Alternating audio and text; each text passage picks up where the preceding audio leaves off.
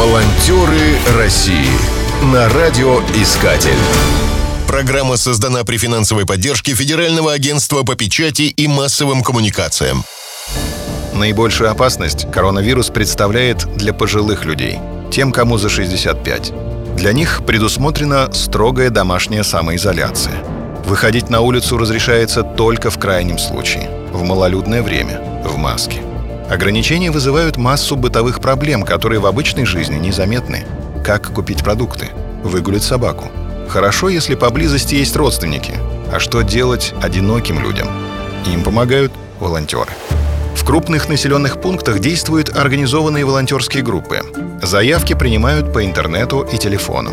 В Москве такую волонтерскую программу курирует Департамент труда и социальной защиты населения – в масштабах страны действует волонтерский проект «Мы вместе». Помощь оказывают и простые люди с неравнодушными сердцами, и они тоже подпадают под определение «волонтер». Чтобы попасть в число организованных добровольцев, нужно соответствовать определенным требованиям. Претенденты должны иметь возраст в диапазоне от 18 до 50 лет, не болеть хроническими заболеваниями. Перед выходом на работу волонтерам измеряют температуру. Для защиты выдают маску и перчатки. Их работу координируют тим-лидеры. Волонтеры снабжают пенсионеров продуктами и лекарствами, выгуливают собак, выносят мусор, оплачивают коммунальные счета. Малоимущим приносят горячие обеды, в квартиры не заходят. Пакеты и сумки передают через порог или оставляют у дверей – есть и более деликатные задания. Например, поздравить человека с каким-либо событием. Вирус вирусом, а юбилеи никто не отменял. Волонтеры России. Особую роль в программе помощи пожилым людям играют волонтеры-медики. В своем большинстве это студенты медицинских вузов. Лечить они пока еще не имеют права, но оказать специальную помощь могут. Например, измерить температуру, пульс, давление – оказать психологическую поддержку. Координацией их деятельности занимается общественная организация «Волонтеры-медики».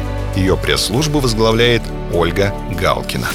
Все наши волонтеры – это в основном люди с высшим медицинским образованием. В это непростое время они не только навещают самых пожилых, маломобильных граждан, но и приходят в социальные и в медицинские учреждения, чтобы помогать персоналу. Руководитель нашего движения Павел Савчук предложил такую идею почти сразу, когда начала ухудшаться эпидемиологическая обстановка. Мы взяли на себя миссию помогать с доставкой продуктов и медикаментов. А наши коллеги из организации «Мы вместе 2020.рф» организовали горячую линию, на которую пожилые люди могут обращаться за помощью. Волонтеры России на радиоискатель. Спешите делать добро. Программа создана при финансовой поддержке Федерального агентства по печати и массовым коммуникациям.